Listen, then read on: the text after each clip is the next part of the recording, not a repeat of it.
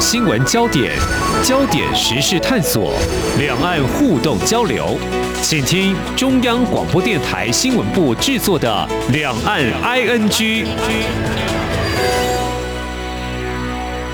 听众朋友你好，我是黄丽杰，欢迎收听《两岸 ING》。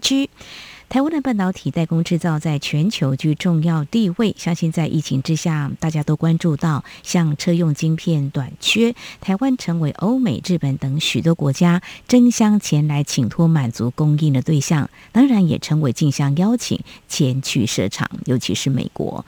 那么在另一方面呢，中国大陆是积极来扶植半导体产业。当我们现在在谈美中科技战，可能还没有画下句点。但最新的焦点应该先看到美国在日前所通过《晶片与科学法案》，鼓励国内还有其他国家半导体业者前往投资。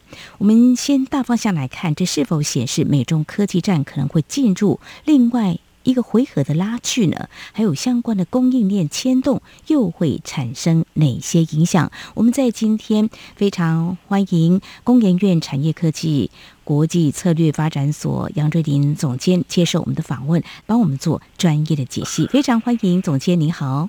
呃，丽姐好，各位听众大家好。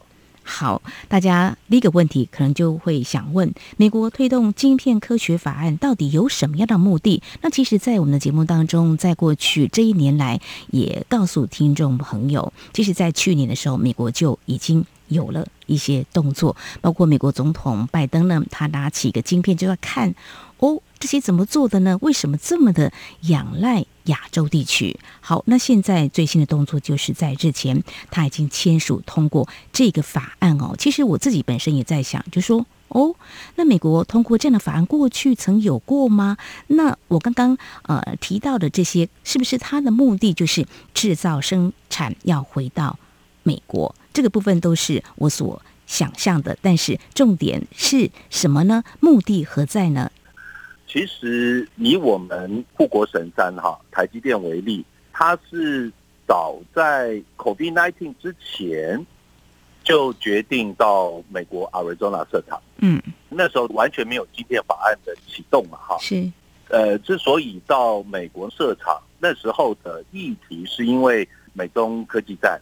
啊，从川普的时代开始，他们发现美国有很多的一些重要的产业。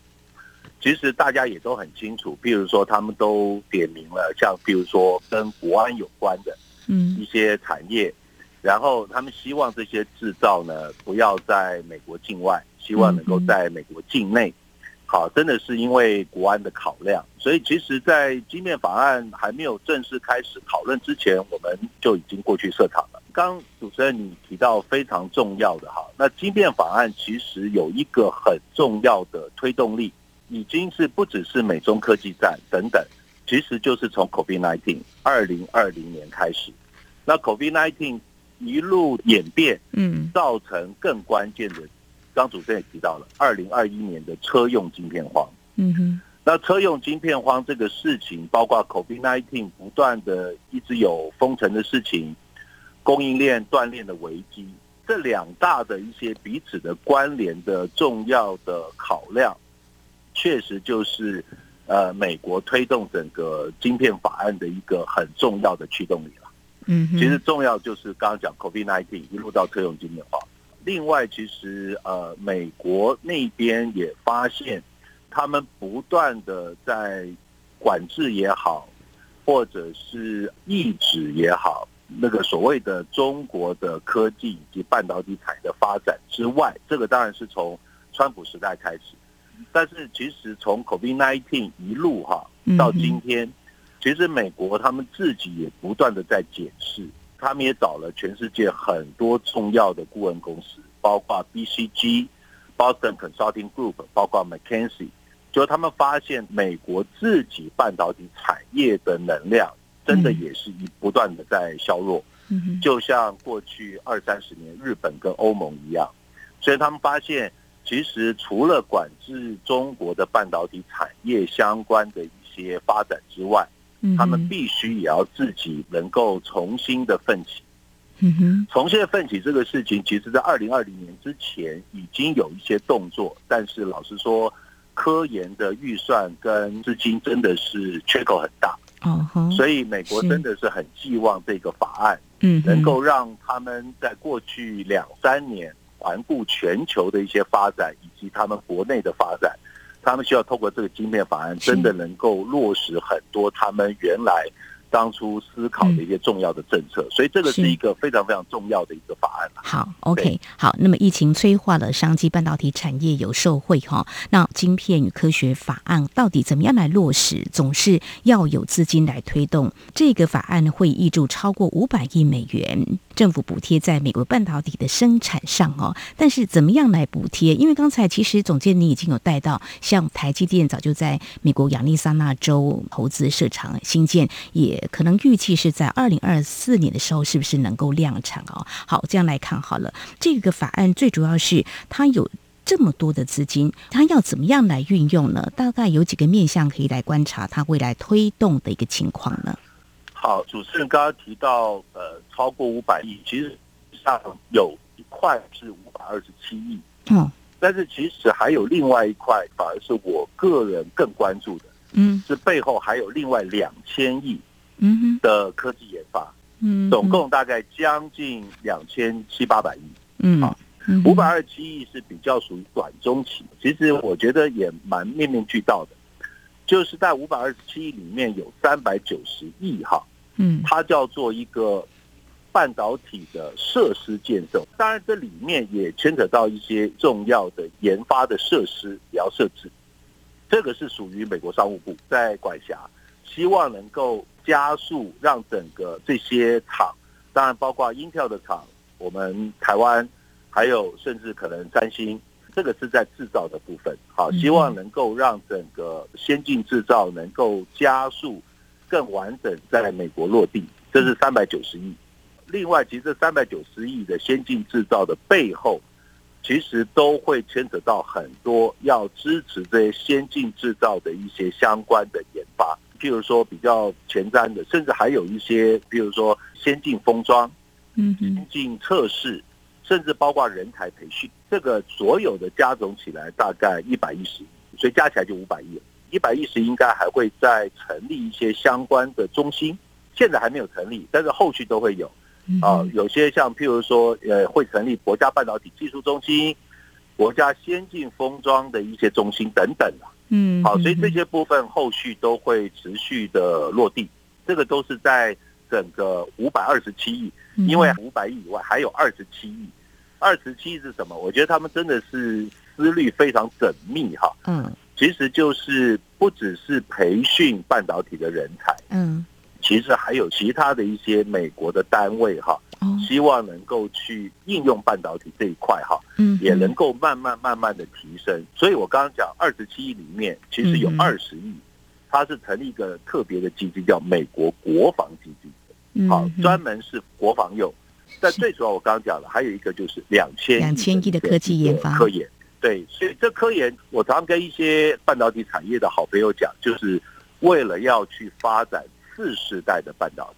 次世代，次世代的半导体其实某种程度有别于现在我们在手机里面，嗯，或者是呃车用电子里面，或者资料中心里面拿到的半导体电晶体。嗯，其实他们有很大的一些变革性的研发。嗯，这个部分要靠后续两千亿。然后陆陆续续，我预期应该是在，譬如说二零三零年，甚至可能二零三零到二零三五年之间，嗯，慢慢会有更重要的次世代的半导体会研发出来。这个我觉得是美国希望能够重新直流耳的一个很重要的关节了。是，OK，听来是非常具有前瞻性的规划哦。次世代的半导体嘛，还有两千亿的科技研发，这个也不禁让我们好奇。那相关的办法，比如说国外的半导体制造业厂商到这边设厂，有可能会受惠吗？还是说，呃，如果就它的五百亿的这个补助预算相关的运用的话？哦，我们就直接讲了，真的，我们台积电到亚利桑那州去设厂，到底可能在这一波他们通过这个法案之后，是不是可能会因而有一些补助或鼓励呢？我个人相信补助一定有，目前大家还不知道嘛，哈。是，我觉得其实，呃，我们台积在呃 COVID-19 之前就已经决定到那边设厂，决定去，我相信是有重要的战略性考量。嗯，因为毕竟美国的科研还是非常的重要，人才也积极，尤其是科研方面的人才。嗯，这些科研方面的人才其实散布在美国非常顶尖的大学。嗯，还有就是研究的机构。好，然后再来就是，当然对我们台积来讲，再就是非更接近客户，嗯，更接近我们美国。合作伙伴这些重要的系统商跟客户，然后这些接近这些系统商跟客户呢，其实呃，对于我们的半导体产业来说，你能够不只是更接近客户，也更能够掌握到未来。其实我们大家都知道，美国其实在全世界，譬如说资通讯的市场产业，其实它还是直牛耳的。半导体总是属于上中游嘛，是，然后更贴近下游，尤其是美国哈，资通讯的全世界的领导的一个重要的国家，嗯，其实对我们整个半导体产业哈，尤其是由台积带队哈，其实真的更能够掌握系统商。以及这一些重要的美系的资通讯的重要的业者，未来长期发展方向的一些掌握度，是我觉得我们台积也是超前部署，没有错。所以当然我们更乐见嘛。即便法案通过了，当然很好。对，没有错，没有错。台积电当初去中国大陆设厂，接近客户是考量之一嘛。好，这是在我们节目前半阶段，非常谢谢工研院产业科技国际策略发展所总监杨瑞林。稍后我们再解析竞合的趋势。今天的新闻就是明天的历史，探索两岸间的焦点时事，尽在《两岸 ING》节目。这里是中央广播电台听众朋友继续收听的节目《两岸 ING》。我们在今天节目当中关注的是财经焦点，邀请到工研院产业科技国际策略发展所总监杨瑞林，特别针对美国在日前通过《晶片与科学法案》，那么对于半导体的产业的发展会有什么样的影响？因为中国大陆也积极在扶植他们的半导体产业。那么现在美国有进一步的这样的立法，而且有庞大的资金来推动，以这个法案来鼓励半导体厂商前往投资。我们相信了，台湾应该是对象之一哦。那我们看到一些相关的报道跟讯息，也认为日本跟韩国是不是也是美国所锁定的对象呢？总监，呃，是。我是认为，在美国长期半导体的产业发展，绝对会邀请我们台湾跟日本，嗯，好，这个是绝对的，而且是非常好的分工，以及三方台美日的合作，怎么分工哈？呃，其实日本，我相信美国并不会寄望日本是在先进制造的部分，嗯，要跟美国合作，哦，日本是在设备。嗯，次世代半导体的设备，嗯，以及次世代半导体的重要的电子材料，嗯，这个是日本的重要的角色，嗯，而先进制造的部分，甚至包括次世代半导体的先进制造，我觉得是台积绝对是首选。三星的部分，老实说，韩国的部分，我倒觉得他们自己会有点尴尬哈。我只要点几个事情，其实听众大概就很有感哈。嗯三星它呃有一个很重要的一块生意是智慧手机，嗯，但三星的智慧手机最大的全球竞争者是谁？是苹果。所以其实三星它是一个非常大的集团。譬如说，三星也有出智慧电视，智慧电视里面当然它自己会开发晶片。那智慧电视它最大的市场在哪里？在中国。嗯。其实它面临了很多的两难哦，所以我觉得以美国未来长期发展半导体产业哈，我相信美台日绝对是铁三角，这个是美国它的立场是非常鲜明的。嗯哼，但是南韩的部分，当然美国是希望南韩有一些部分哈也能够加入所谓的美国的整个大的战略。嗯，但是南韩的部分其实真的是目前我的观察是蛮骑虎难下。好，所以因为南韩毕竟靠中国市场，呃，比例应该是有超过百分之四十。哦，所以我觉得这个还要再持续关注了。是这个台美日呢，未来合作是可以预期得到，但是韩国的态度呢就很值得来观察。在前阵子，就是美国联邦众议院议长佩洛西来到亚洲访问的时候，那么也到了台湾，后来到了了韩国，韩国总统尹锡悦的接待态度，外界有。不同角度的观察是很微妙的哈。我们来看另外一个面向，就中国大陆。那么中国大陆多年来也是一直在扶持他们半导体产业，也是鼓励嘛，那投入很大的资金，国家倾全力呢，那一定会势必对美国有所阴影啊。我们举个例子，也许就像韩国这样的一个状况，就会面临到选边的这种 呃天人交战了哈，怎么样来做 决定啊？包括其实台湾也许在某些供应链的这个部分，也是不是可能会面临这样的一个情况？总监你怎么样来看呢？其实我必须要强调一件事哈，嗯，美国其实对全世界哈，嗯，所有的半导体的企业。他从来没有说你不要卖晶片进中国，嗯，销售我觉得是 OK 的。最主要是担心的是半导体的产业，是法国、德国，好，甚至意大利等等，其实都会销售晶片到中国。好，日本其实也是，韩国也是，哈，美国自己都是啊。比如说高通嘛，高通也销售很多晶片到中国去。嗯，但是我们要看。美国其实现在重点的管制，其实是在半导体产业，而不是中国本土的半导体的销售市场。它是产业，所以其实美国一直在管制的就是，譬如说设备，半导体的制造的设备，嗯，可能是相关的材料，嗯，而是要开发 IC 的所谓的 IC 设计工具。这些是在半导体产业里面，嗯，很重要的一些关键。所以，美国其实一直很希望重新的能够在半导体产业直牛耳嘛，所以它有那么重要的两千亿的科研等在后面，未来五年、十年持续的要开发。那中国的部分，我觉得关键哈，就是美国也很细腻的做了很多的检视。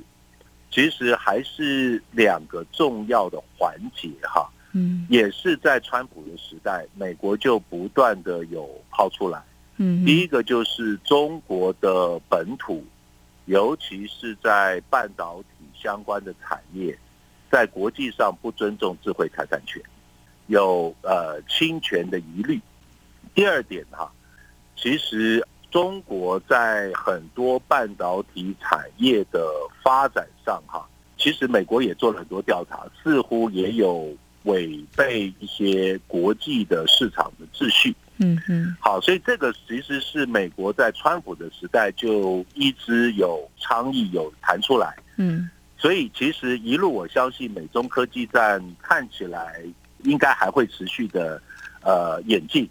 而且也会还有很多的一些新的攻防啊，但是我觉得对台湾来讲，其实影响应该是小的。嗯，其实美国它是尊重全球的自由市场竞争机制的。嗯，呃，很多美国相关的政策只是在我刚刚讲关注在说，似乎中国的相关的产业以及企业，并没有尊重全世界过去。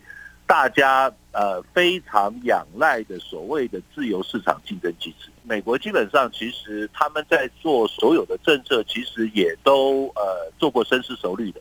嗯哼。那他更关键的，他也不会希望能够会打到他自己国内美国的企业。嗯。所以基本上，我觉得就是在销售的部分，其实我觉得美国其实都会有很好的一些规划，嗯，跟相关的政策。其他的部分，当然，如果中国跟美国有持续的攻防的话，当然美国就会还有很多的一些后续哈动作跟戏码，我们就可以持续在观察了。嗯哼，我很好奇啊，举个例子，台积电现在在美国有设厂嘛？台积电在中美都有投资，美国。不会有所干预，就是还是看我们自己生产什么样的晶片嘛，哈，它应该是会拉开距离，不会让业者为难嘛，就是一定会跟中国大陆拉开市场，可以这样说吗？我觉得关键哈，我观察很多过去重要的一些事件，就是美国对中国出手的事件哈。第一个，譬如说，因为俄乌事件，美国对俄罗斯出手，嗯，我们台积马上就说我们。follow 美国的 regulation，follow 美国的 rule，嗯，但是还是有很多的传言，嗯，说中国还是跟俄罗斯那边有很多的一些互通款曲吧。那自由市场其实就是 follow 自由市场的做法，嗯，我们一起来制裁俄罗斯嘛。那中国其实就是有一些可能美国很关心私底下的动作，另外就是常常也有很多的。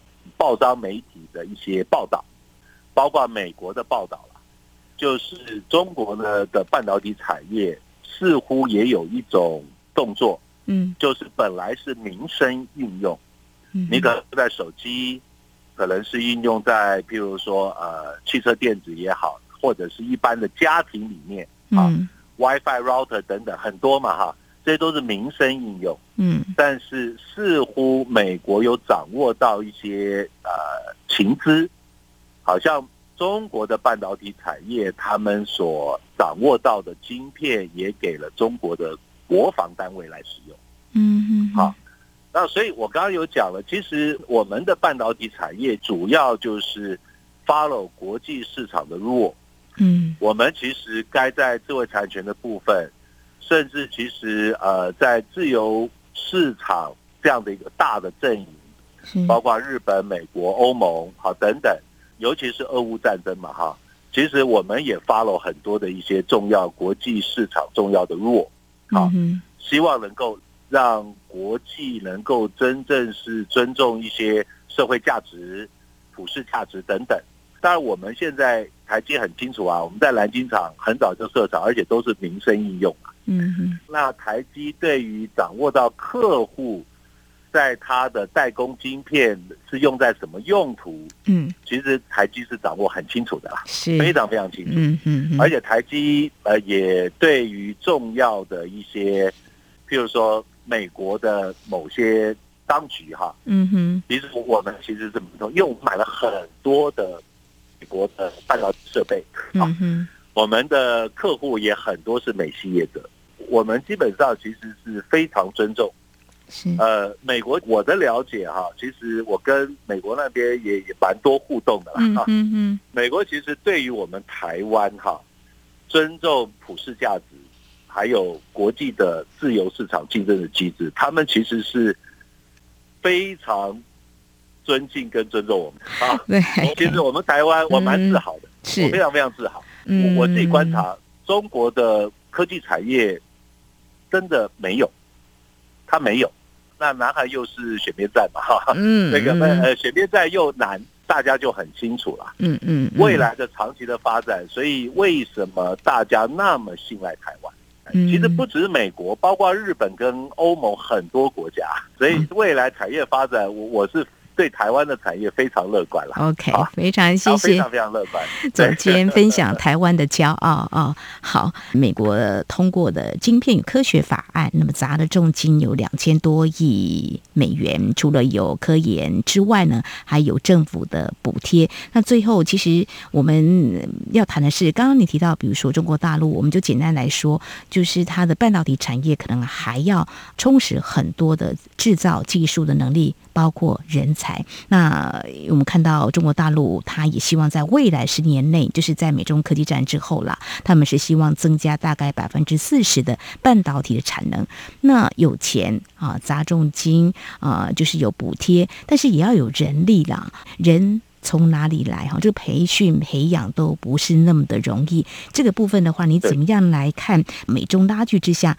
我们就谈我们台湾好了，怎么样确保我们这些优秀人才跟核心技术不外流？这个问题有点大，不过还是有几个核心的重点，我们可能要掌握住吧。呃，很关键的议题，其实我我们国家相关的政策都已经在关注这一块了，包括我在呃公务上其实也都有跟我们官员做讨论哈。其实我们都有相关的立法，好，我们也成立很多呃重要的重点大学的半导体的学院，好，当然我包括我自己，长期我都 跟很多我所知道可能没有办法不受到对岸吸引啊，嗯，最后决定过去，我都给他们小以大义，因为我知道中国半导体产业，当然它挖角不遗余力哈，嗯，但是不要忘了哈，其实我还是觉得任何的半导体人才，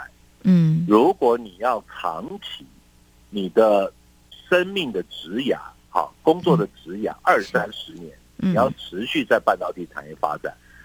我认为台湾是最好的一个未来的职涯。如果真的不耐哈 高薪哈，跑到对岸去哈，过去不是媒体有报道嘛哈？过去中国在发展它的半导体产业，甚至包括今天，确实有很多人才是从台湾挖过去的。从现在中芯国际还在操刀的梁孟松嘛哈哈。看了也很难过，对不对？就我们蒋爸，对不对？蒋尚义就回了美国了啊。嗯，然后那蒋尚义说，他去了中芯国际，他这一辈子最大的错误。他三月份受访，后来那个报告就出来了。我还真的就是跟一些呃好朋友哈，产业界的，重要的是我一再强调，不管是美国、日本、台湾，哈，嗯，我们都是尊重自由市场的竞争的机制，好。然后我们都尊重智慧产权，但是中国的产业的发展，我跟一些台湾半导体产业的好朋友讲，我说它是政治凌驾专业。嗯，那我们台湾其实包括美国、欧盟都是非常尊重专业，尊重半导体的技术专业、是。经营专业、管理的人才，好，因为就是自由市场。嗯。哼，但是中国半导体产业的发展，它有它特殊的国家的考量，没错。啊。这个对于很多的人才，如果真的跑到对岸去，我觉得就很可惜了。呃，最主要哈，如果我们呃关于人才的外流部分哈，只要我们台湾持续的哈，呃，不断的发展次世代的半导体，在科技的前沿。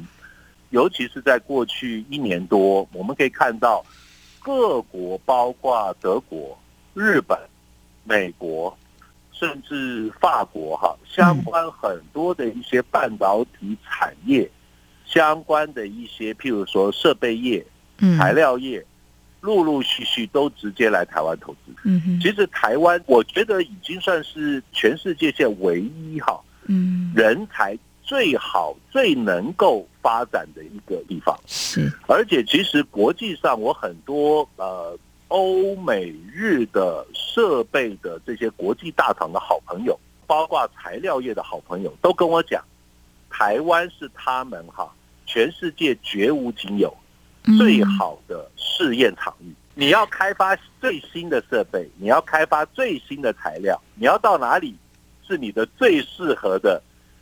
试验场域在台湾，全世界都来台湾。你在台湾就可以听到全世界最领先、最前沿的半导体发展。是，你只有在台湾听得到、看得到。台湾太棒了。嗯，那有些人如果真的是问哇，超高薪，对不对？我说你要看二三。